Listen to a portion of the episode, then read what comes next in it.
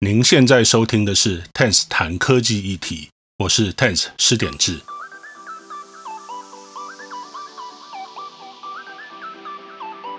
科技不只带来便利，同时也对每个人产生巨大的影响。除了享受科技带来的便利，我们要如何利用、善用科技的力量，避免科技带来的负面影响？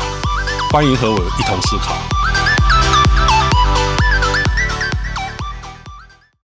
非常欢迎各位再次收听，好久不见的 Tense 谈科技议题。呃，因为过完年之后，其实有蛮多事情在忙的，所以拖了一阵子没有录音。那在这个地方也跟大家抱歉。那未来因为工作上还有生活上的关系，比较不容易抓出固定的录音时间，所以我们这个节目原本预定是要一个礼拜录一次，那未来可能会变成不定期的录。好，那这一点也请各位多多见谅。不过只要我有时间，我就会尽量想办法来录音哈。那好。那这个是先跟大家说的部分。好，那今天我们要谈的题目跟最近最热门的一个话题，也就是武汉肺炎是有关的。我们并不是要去谈论疫情本身呢，而是要从呃疫情资讯以及网络上上面的一些大家对于这些疫情的反应来切入，来谈一个有趣的话题，就是呃。到底关于疫情的资讯要公开透明到什么样的程度，才算是对疫情有帮助，而且可以满足公开透明大家对公开透明这件事情的要求？那我们要来看一个韩国的案例哦。那首先在开始讲这一集之前呢，有一个前提，我觉得可能要先跟大家沟通一下，就是说，我们看到很多很多的资讯在。呃，各种地方流传，不只是网络，那不只是媒体，有很多私底下的一些私讯的群组，那在流传的各种资讯。那这些资讯其实它当然有正确与否的问题哦，但是还有一个很重要的事情，就算是正确的资讯，它也未必是有用的，甚至有的时候是对疫情的控制会带来很大的负面影响啊。那这个在韩国有一个非常值得我们大家思考的案例啊。那接下来我们就来讲一讲这个案例。好，这个案例是这样的，就是我在先前的时候，在《华尔街日报》的日文版上面看到有一条新闻。那这条新闻它讲的是韩国政府啊，他把目前所知所有的武汉肺炎的确诊者，他的所有的行踪啊，都在他们韩国呃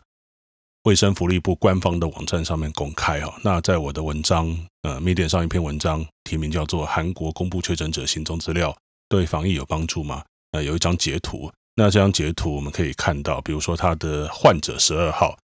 那他巨细迷的列出了这个人他在呃过往一段期间之内呃的行踪哈，那详细到什么程度？我再念一段给大家听啊。一月二十号的时候，下午三点左右。呃，这位患者乘坐出租车往首尔中区的餐厅，乘坐出租车前往首尔中区大南南大门购物，并且在京畿道富川市的某一个电影院看电影啊。那他是在呃晚上七点二十分的时候在五楼，那他的电影的座位号码是一五跟一六。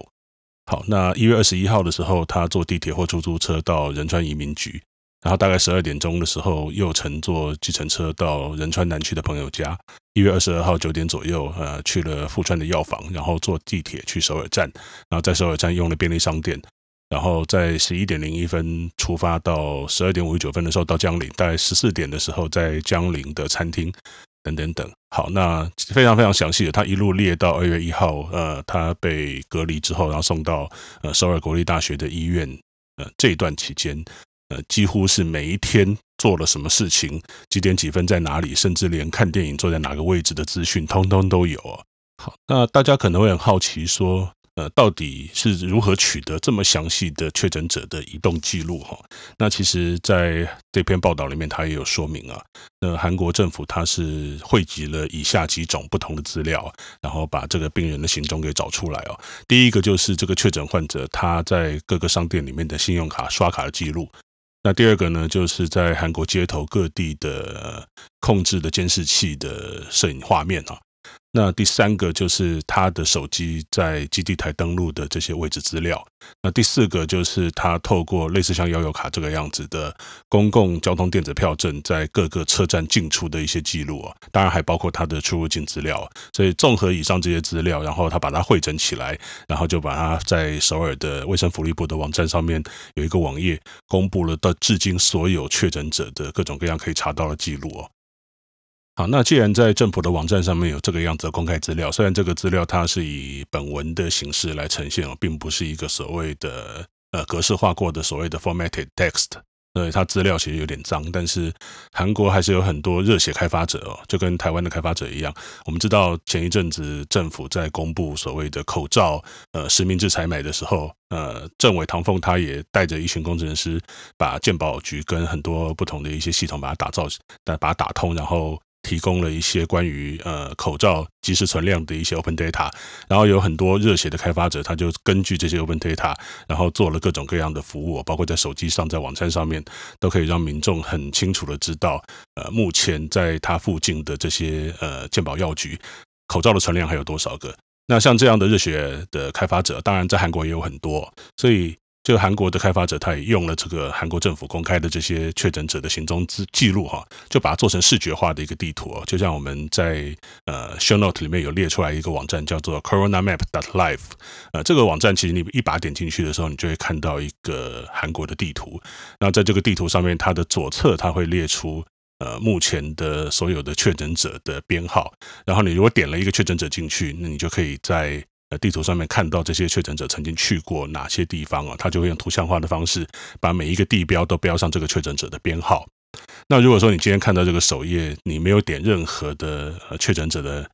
编号进去的话，你就会看到所有确诊者曾经分布过的、曾经去过的这些地点，它就像一个一个一个的定位点一样，就出现在地图上面了。那其实这个在视觉上面，我觉得个人觉得冲击是非常大的，因为呃，很多人其实看到这样的地图之后，他马上就会心里想联想说：哇塞，有这么多的人确诊者，这这么多得病的人都去过这些地方，那这些地方是不是以后都不能去了？所以这个其实对于韩国人来讲，他看到这样的地图，那他呃有韩国民众，我们在一个新闻片里面，这个新闻片的呃连接我们有放在附在 show notes 里面，大家可以去看哦。那在这新闻报道里面就，他就讲说，很多韩国人每天要出门前，他都会打开他的这个 app 来看，看一下到底他要去哪些地方，是不是曾经有确诊者出没过。那在访问里面，他们就表示说，这些民众表示说，他可能就会避免要去这些地方。然后另外一个很直接的冲击就是啊，只要有这这个确诊者去过的地方啊，那个地方的商家的生意就一定大受影响了，因为就没有人敢去了。那也他们就访问了一个电影院，这个电影院就是之前曾经有确诊者去看过电影的地方啊。那虽然这个确诊者造访那个电影院可能是很多天以前的事情啊，然后电影院在知道有确诊者曾经呃造访过之后啊。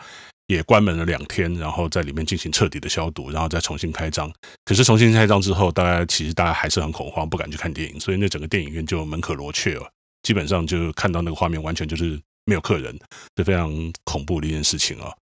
好，那在这里面，其实我觉得就有一个很重要的一个议题，就是说。好，那今天用这种非常公开透明的方式去把所有确诊者的行踪都把它公布出来，那对于整体疫情的控制来讲，到底是不是有效的？其实很多人在讨论这个问题啊。那包括像我们的台北市长，他也认为说应该要公开这样的一个议题，这些资讯呢，因为我们知道我们有一个第二十四号的确诊者，呃，我们的卫福部只说他在北部。那但是并没有公布说它是在哪一个县市或者哪一个区，所以有些人就很担心啊，北部北部到底是北部的哪里？那问题是说公布到这么清楚的一个程度的时候，对于整体的疫情到底有没有帮助？那我个人认为，其实这个是完全没有帮助的哦。那原因我们等一下会再来说明。好，那为什么我说？这一类公开透明的做法，公开透明到这种程度，其实它对于整个防疫是并没有任何实质的帮助，而且甚至可能会造成负面的一些影响。有一个很重要的关键就是说，你们我们。仔细去看韩国他公布的这些资讯，其实它都是所谓的落后指标。也就是说，你能够在上面看到的，比如说他是在一月的几号几号几号去了什么地方，二月几号几号去什么地方，但是这个其实都是落后了好几天的讯息哦。我们实际上并很并没有办法，而且基本上非常非常不容易去知道。那一个所谓的确诊患者，他现在人到底是实际上在什么地方啊？这些及时的资料，基本上以目前的技术或者是呃目前的机制来讲，是不可能取得的。那这里面有一个逻辑的问题，就是说，如果大家害怕的是在现场碰到那个确诊者的话，事实上你也没有办法透过这些资料来帮助你避免这些人，避免跟这些人正面的接触。好，所以韩国他所公布的这些所谓的确诊者的行踪，它实际上是一种落后指标。这种落后指标，其实坦白讲，它并不具备太大的参考意义。特别是说，我们在看这些资料的目的，如果是为了要去避免遇到这些。呃，确诊者在路上拍拍照的时候碰到他，那基本上我们知道这些人过去的行踪，事实上是并没有帮助的，因为你只能知道他曾经去过什么地方，而你不知道这个确诊者他现在在哪里。然后另外呢，如果以台湾的情形来看的话，只要是确诊者，通常都已经会被收治到隔离病房里头去照顾了，所以我们在街上碰到这些确诊者的几率，事实上几乎等于零。那大家可能会问说，那我是不是？呃，可以避免到这些地方去，呃，被感染。实际上，这个某种程度上面来讲，这个在到了那个确诊者去过地方被感染的几率也。不是很高哦。首先就是说，就像影片里面所讲的，所有的呃已经知道有确诊者去过的地方，它大概都会非常非常的强化它的消毒哦。再就是说，以目前所知道的资讯来讲，这些武汉肺炎的这些病毒哦，它在一般的环境之下，呃，单独存活的时间其实可能顶多就是两天到三天，甚至几个小时之内它就会死掉。那已经被消毒过的，或者是已经好几天都没有确诊者再去过的地方，理论上来讲是安全的，所以。基本上，大家避免去这种地方，某种程度上只是一种呃心理上的恐慌而已。那也有人会讲说，那附近的人可能会被感染呐、那实际上就是说，呃，防疫单位他只要知道这个地方曾经有确诊者去过，他对于那个地方附近的人要去掌握他有没有确诊，要把他送去检验，其实相对来讲都是非常容易的。所以从很多很多的角度来看，就是说，知道某一个。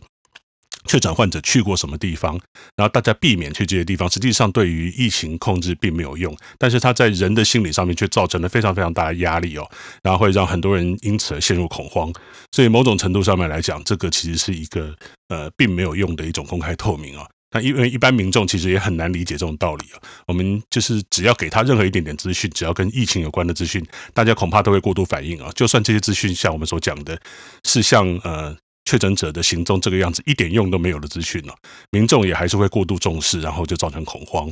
我们其实已经看到很多类似的这种呃莫名其妙的资讯造成恐慌的一些例子，比如说像前一阵子所谓的第二次卫生纸之乱，也就是大家有人在乱讲说，呃，卫生纸用的材料跟呃口罩的材料是一样的，所以当大家在拼了命卯起来做口罩的时候，卫生纸会缺货。那这显然就是一个。完全乱讲的事情，可是也造成不止台湾有很多地方，包括香港在内，呃，这个卫生纸都被大量的爆买啊。那像这个样子的现象，其实它就反映出一个现实啊，就是说，我们这个社会其实，在这种疫情对于疫情高度紧张的这种集体的心理状态之下，其实对于资讯的解读，其实往往有的时候会过度。然后甚至就造成很多不必要的恐慌，所以其实像我们的呃卫副部长他其实就讲哦，讲过说，呃像这一类的资讯，如果说他的拿捏并不是很很小心的话，有的时候其实反而会造成很多对于疫情控制是不好的事情，比如说呃我们知道嘛，就是说一旦公布了确诊者太过详细的资料，那这是一个非常容易进行人肉搜索的时代哦，那其实大家只要根据一点点的资讯，往往就可以去描绘出。呃，甚至去找出这个呃资讯所指涉的一个对象啊。那如果找对了，那也就算了。甚至有的时候会找错，那往往是不相干的人，可能就会莫名其妙的变成人肉搜索的对象，然后承受非常非常大的压力哦。那这一类的新闻，其实大家在最近也都可以常常看到。所以，其实像南韩政府这种做法啊，他把这些资讯，呃，用这种我认为非常不当的方式公开透明，那其实。呃，对于整个疫情的控制，不但没有帮助，反而是增长了这个社会对于呃确诊者曾经去过地方的这种集体的恐慌心理哦，也造成那个地方的呃生意，然后或者是说个人隐私的一个损伤。其实这个都是非常不好的。呃，所以基本上就是说，呃，回到我们一开始所讲的一个概念了，就是说公开透明，它是一定是为了要有某种对社会有益的目的，呃，再来追求公开透明，并不应该为了追求公开透明而公开透明啊。那以韩国这次的例子来讲，那把这些确诊者的行踪公布到如此巨细靡遗的程度，那对于韩国的疫情控制有没有好的帮助呢？那目前为止，至少就数字上面来讲，我们可以说是完全没有的。因为韩国最近的最近几天的呃确诊病例大爆发，一天都增加好几百个人。那这个当然跟他们公开所谓的呃确诊者的呃资讯其实是没有关系的。但我们也可以反过来讲说。呃，就算你公开了这些资讯，那对于你的疫情的控制又会有如何的帮助呢？其实看起来是完全没有帮助的哦。所以，呃，某种程度上面来讲啊，我也认为说，目前台湾的防疫单位对于呃防疫资讯的一些控制，其实是到了我认为是一个还不错的一个地步。就是说，它让一些呃可以被公开的资讯，比如说不特定的一些状况。呃，它可以公开，但是特定对象的状况的资讯，它就不公开。那这个也是陈世忠呃部长曾经在一个电视扣音节目里面讲到的。那我认为这个样子的分寸跟逻辑是可以接受的。那我就希望说，大家在思考所谓的资讯公开透明这件事情上面的时候，必须要把人性的因素给加上去了。那不然的话，我们往往在追求的其实只是一个为公开透明而公开透明，那这样未必会带来一个好的结果。好，那以上就是今天这一集的节目内容。那感谢各位的收听，好，谢谢，我们下一次再见。以上就是这一集 Ten 谈科技议题，谢谢您的收听。那如果您觉得这个节目很好，也很喜欢这个节目的内容的话，请您帮我按五颗星的评价，或者分享到您的社群平台，让更多听众知道这个 Podcast。也欢迎您在您使用的 Podcast 平台中发表评论和想法。那如果大家对这个 Podcast 有任何的意见的话，欢迎来信到 podcast at tens dot net p o d c a s t at t e n z 点 n e t，我们就会收到您的意见了。那我们下一集再见。